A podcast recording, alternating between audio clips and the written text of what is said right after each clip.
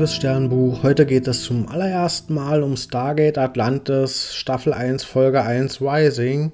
Mm, ja, Teil 1 und 2 wieder eine Doppelfolge zusammengefügt und es beginnt erstmal mit einer Rückblende und die geht mehrere Millionen Jahre zurück in die Vergangenheit und dort sehen wir eine futuristische Stadt, die in den Himmel fliegt, vermutlich von der Erde aus ganz, ganz weit weg und das war es auch schon mit der Rückblende.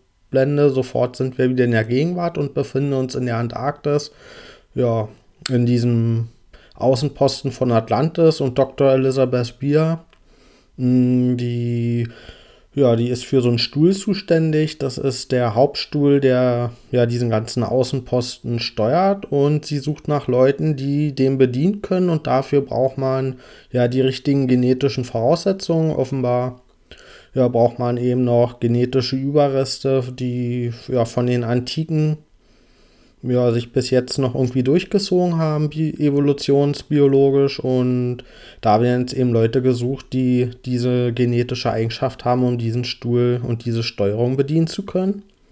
Und das ist gerade ihre Aufgabe, da Leute für zu finden, die das besonders gut können. Und währenddessen ist auch Daniel dort zugange und der hat die Adresse von Atlantis rausgefunden. Und ja, da hat er rausgefunden, dass man dafür acht, acht Chevrons eingehen muss in Stargate. Und ja, das ist so viel, wie wir bisher noch nie hatten, was dafür spricht, dass das ziemlich weit weg ist in einer komplett weit entfernten Galaxis. Und ja, aber er hat zumindest schon mal die Adresse rausgefunden.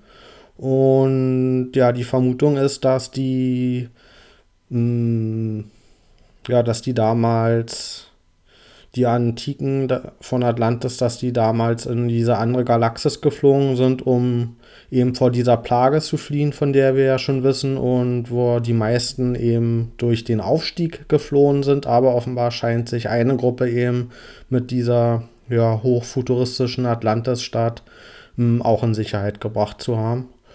Und ja, dann lernen wir noch Dr. Carson kennen. Das ist auch jemand, der dieses Gen hat, um diesen Stuhl zu steuern, aber der hat auch ziemlich viel Schiss dafür, sodass er da eigentlich wenig Bock drauf hat. Mm, wir treffen Major Shepard, das ist eigentlich ein Pilot, der von nichts eine Ahnung hat, weder vom Stargate-Programm noch von Atlantis, aber der hat zufällig auch dieses Gen und der kann auch noch ganz besonders gut und intuitiv mit dieser Steuerung umgehen und ja, dann gibt es noch Dr. McKay, den kennen wir auch schon aus alten Folgen, wo er besonders ekelhaft zu Carter war.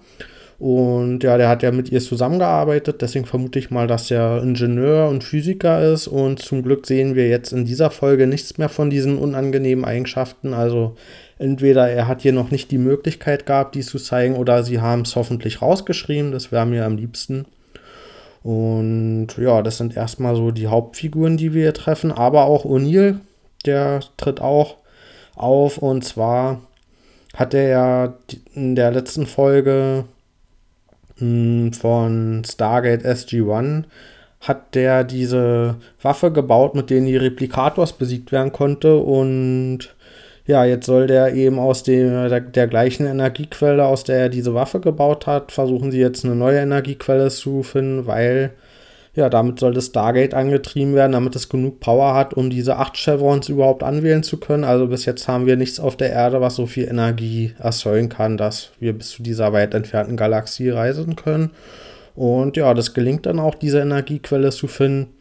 Und deswegen ist das nächste Ziel, eine Mission zu Atlantis zu starten. Und da sehen wir jetzt tatsächlich, wie sich auch ein paar Leute dann verabschieden. Und das fand ich nur konsequent, weil wir jetzt gelernt haben, dass hm, diesmal der Fokus von den neuen Stargate-Programmen nicht mehr so rein militärisch ist wie noch zuvor. Und das führt jetzt eben dazu, dass da eben nicht nur Menschen sind wie ja, Carter oder O'Neill, die ja, neben ihrer militärischen Karriere eigentlich nicht viel Privatleben haben, sondern hier haben wir jetzt wirklich Leute, die mh, mm, ja eben diversere Lebensmodelle haben und deswegen müssen die sich jetzt eben auch verabschieden, weil die auf diese Mission nach Atlantis gehen wollen und da gibt es dann auch erstmal keinen Weg zurück. Also das ist als One-Way-Trip geplant, weil wir wissen ja nicht, ob wir auf der anderen Seite überhaupt eine, so eine mächtige Energiequelle nochmal finden um mit diesen acht Chevrons wieder zurückzureisen. Und ja, jetzt sehen wir auch im Stargate Center, dass hier Dutzende VertreterInnen von den verschiedensten Ländern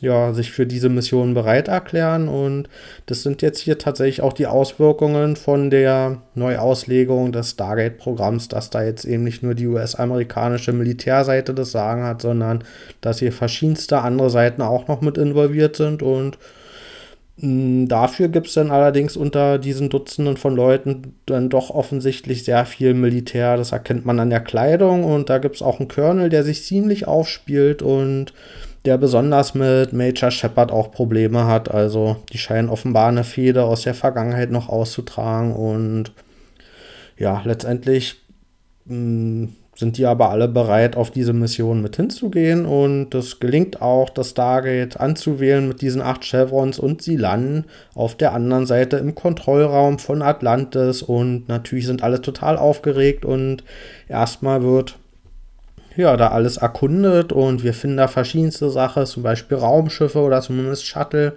und auch Fenster. Die Fenster an sich sind noch nicht besonders, aber das, was man dadurch erkennen kann, nämlich Wasser, Atlantis befindet sich unter Wasser und ja, erstmal gibt es da keinen Weg raus und hm, wir finden auch Hologramme, die als so eine Art Bibliothek funktionieren und dadurch erfahren wir, dass hm, ja, Atlantis sich unter Wasser befindet, weil Atlantis oder die Antiken damals zusammen mit Atlantis, die sind geflohen, die waren auf der Flucht vor sehr mächtigen Feindinnen und deren einziger Ausweg war, sich unter Wasser zu fliehen und ja, dann scheinen die Antiken dort irgendwann ausgestorben zu sein und hm, Jetzt machen sich auch langsam Probleme breit, nämlich haben wir Energieprobleme, diese ganze Stadt unter Wasser zu halten. Dafür braucht man ein mächtiges Energiefeld und dadurch, dass da jetzt ganz viele Menschen sind, haben sich die ganzen Systeme aktiviert und das führt dazu, dass die Energiereserven langsam zu Ende gehen. Also müssen wir nach einer neuen Energiequelle suchen und dafür nutzen wir unser Stargate, weil um nahe Planeten anzuwählen, dafür reicht der Energievorrat noch. Also suchen wir Planeten in der Nähe, auf der sich vielleicht eine Energiequelle befinden könnte und ja, wir besuchen dann auch einen Planeten und dort befindet sich auch eine Zivilisation, die scheint jetzt zumindest technologisch nicht besonders weit entwickelt zu sein, weil die alle in Zelte wohnen und ja, hier kommt uns jetzt zum ersten Mal Shepards unbekümmerter Art ja, zum Vorteil, weil der es dadurch direkt schafft, ja, eine Verbindung zu den Leuten und besonders zu der Anführerin aufzubauen und ja, sein Charme funktioniert der und gerade im Vergleich zu den anderen Militärdudes, die damit bei sind, die alle ja, die sind halt nicht charmant und sehr zurückhaltend und auch vorsichtig und Shepard ist direkt offen und das kommt gut an bei denen und deswegen baut er direkt eine gute Verbindung zu denen auf und ja, auf diesem Planeten befinden sich auch noch Überreste von einer technologisch dann doch weiterentwickelten Stadt und da ist natürlich jetzt unsere Hoffnung, dass wir da unsere Energiequelle finden, aber da ist schon lange niemand mehr gewesen, weil ja, Gerüchte besagen, mh, hm, sobald wir dahin gehen, dann kommen die Rays. Und die Rays, das sind vermutlich diese mächtigen Feindinnen, vor denen die ja, Leute von Atlantis damals geflohen sind. Und deswegen war schon lange niemand in dieser Stadt, aber wir müssen da jetzt eben hin, weil wir ja die Energiequelle brauchen. Und jetzt kommen wir wieder in klassische Stargate-Thematiken rein. Wir durchforschen Ruinen und wenn wir Pech haben, treffen wir da auf mächtige Feindinnen. Und ja, Shepard geht mit Taylor zusammen, das ist die Anführerin von der Zivilisation hier, in diese Ruinen und dort finden sie auch Zeichnungen und Schriftzüge. Und ja, anhand dieser Zeichnungen kann man ablesen, was so passiert auf dieser Welt. Und zwar passiert hier hm, immer, wenn eine Bevölkerung groß genug angestiegen ist an Anzahl, also so alle paar Generationen, dann kommen die Rays mit Raumschiffen an und klauen die Leute weg.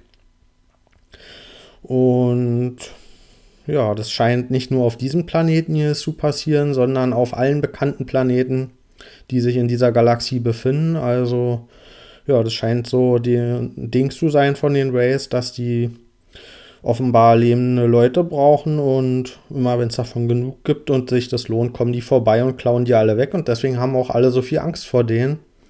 Und ja, das daran findet sich dann auch die Begründung, wieso wir hier nur Zelte sehen, weil immer, wenn sich die Rays wieder ankündigen, dann will diese Zivilisation hier natürlich mobil sein und sofort fliehen können und deswegen machen die sich gar nicht erst die Mühe, irgendwie ja, irgendwelche festeren Bauten aufzubauen, sondern deswegen sind hier Zelte der beste Wohnraum für die.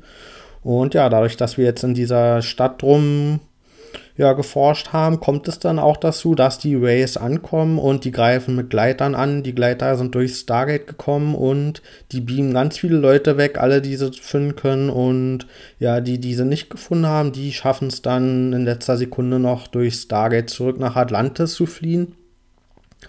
Und ja, die Leute in Atlantis sind aber da nicht so zufrieden mit, weil die haben immer mehr Energieprobleme. Die Energie ist langsam alle. Aber zum Glück ist die Stadt Atlantis natürlich nicht so dumm gebaut worden und ja, da, wenn die Energie alle ist, dann wird sie nicht direkt von dem Wasser zerstört werden, sondern die Stadt erkennt es, dass die Energie alle ist und bevor die Stadt kaputt geht, steigt sie auf an die Wasseroberfläche und damit sind wir zumindest erstmal sicher ja, vor den Wassermassen, aber haben natürlich keine Energie mehr für Schutzschilde und sonstiges. Und ja, dann haben wir ja noch das Problem, dass die Rays ganz viele Leute weggebeamt haben, sowohl von den ja, Stargate Atlantis Leuten als auch von der Zivilisation von den Planeten. Also brauchen wir eine Rettungsmission und wir haben ja Shuttle gefunden auf Atlantis und ja, Major Shepard, der hat ja dieses Gen der Antiken und damit kann er diese Shuttle steuern und fliegt damit auch durch Stargate. Also es sind extra Shuttle, die dafür gebaut wurden, dass man mit denen durchs Stargate fliegen kann. Und auf der anderen Seite befindet sich auch ein Stargate im Orbit von einem Planeten. Das heißt, es ist alles offenbar damals mit Absicht so gebaut worden. Ja, dass man hier direkt durchs Sterntor in den Weltraum oder zumindest in den Orbit fliegen kann. Und auf diesem Planeten befindet sich auch das Raumschiff der Race das die ganzen Leute geklaut hat. Und ja, wir erfahren, dass die Rays eine komplett andere Biologie haben als alles, was wir bisher kannten. Und die bestehen aus Zellen, die eigentlich nicht von sich aus sterben können.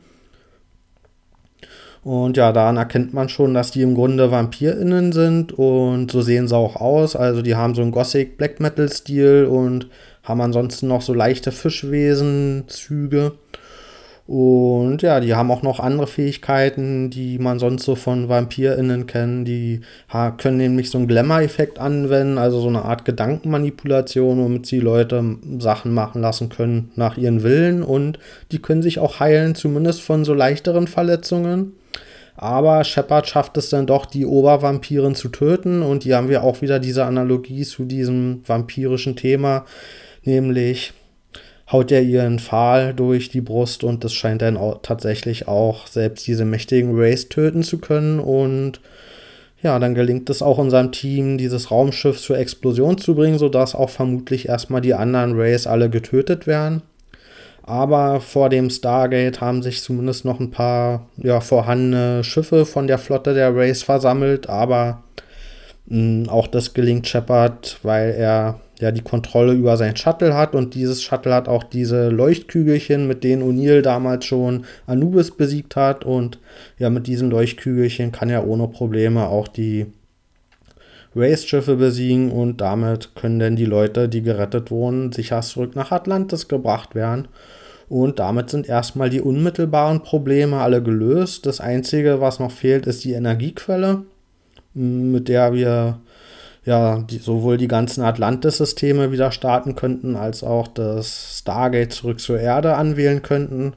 Aber gut, das ist zumindest erstmal keine unmittelbare Gefahr. Aber mh, hm, ja, diese Obervampirin hat, bevor sie gestorben ist, noch gesagt, dass das Shepard gar nichts bringt, sie zu töten, weil sobald sie tot ist, werden nur noch ältere und noch mächtigere Rays erwacht. Und ja, das ist jetzt eine Bedrohung, die vielleicht am Horizont steht. Oder vielleicht war es auch nur eine leere Drohung, wer weiß das schon. Hm, ich gebe der Folge 8 von 10 Sternen. Hm, wie hat sich Stargate Atlantis jetzt hier am Anfang angefühlt? Ich fand es hm, zum Teil noch ein bisschen rumpelig. Also da hat man hier gemerkt, dass ganz viele Konzepte und Figuren erst eingeführt werden mussten. Und gerade im Kontrast zur letzten Folge mit SG-1, wo wir ein Team haben, was seit vielen Staffeln und Jahren schon ja, zusammen funktioniert und die auch so eine Harmonie und Dynamik zwischen sich haben, die quasi ja so selbstverständlich funktioniert, haben wir hier so diesen Kontrast gehabt, wo eben die sich noch alle erst finden müssen und das hat man schon gemerkt, dass das alles noch ein bisschen rumpelig ist und ja, wie war die Ästhetik von Stargate Atlantis? Hm, da muss ich noch ein bisschen abwarten, wie gut mir das wirklich gefallen wird. Hm, gerade so diese futuristischen Hochhäuser von dieser Atlantis-Stadt, das ja, auch das Stargate, was jetzt so ein bisschen digitaler anmutet vom Design her, das ist gerade im Vergleich zu das, was sonst Stargate ausgemacht hat, was ja eher so, ja, archäologische, ja, mythologische alte Designs sind, wo das alles angelehnt war. Das wirkte eher alles so ein bisschen analog. Mm, was ja auch Stargate so abgehoben hatte von dem sonstigen ja, Science-Fiction-Designs, dass sich das eben eher alles auf solche alten Sachen bezogen hatte, ästhetisch. Und da ist hier Stargate Atlantis schon ziemlich anders, aber ja, ich will nicht direkt sagen, dass es uncool ist, aber man würde es nicht direkt erstmal mit Stargate verbinden. Was mir aber sehr gut gefallen hat, ist, dass wir direkt die Raumschiffe schon gesehen haben und auch mit Raumkämpfen. Das sind Sachen, die mir sehr gut gefallen und wo ich erstmal noch nicht mit gerechnet hätte. Ja, ansonsten, wie sind die neuen Figuren? Ja, da muss ich auch erstmal abwarten, wie die sich entwickeln. Bis jetzt war hier noch niemand mit bei, die mich so richtig umgehauen haben. Aber ja, da bin ich schon bereit, denen irgendwie noch ein bisschen Zeit und Raum zu geben, dass sie sich entwickeln können. Ich fand natürlich Dr. Rhea wieder toll, die jetzt ja vermutlich die Chefin ist von dem Stargate Atlantis Kontrollraum und von der ganzen Stadt.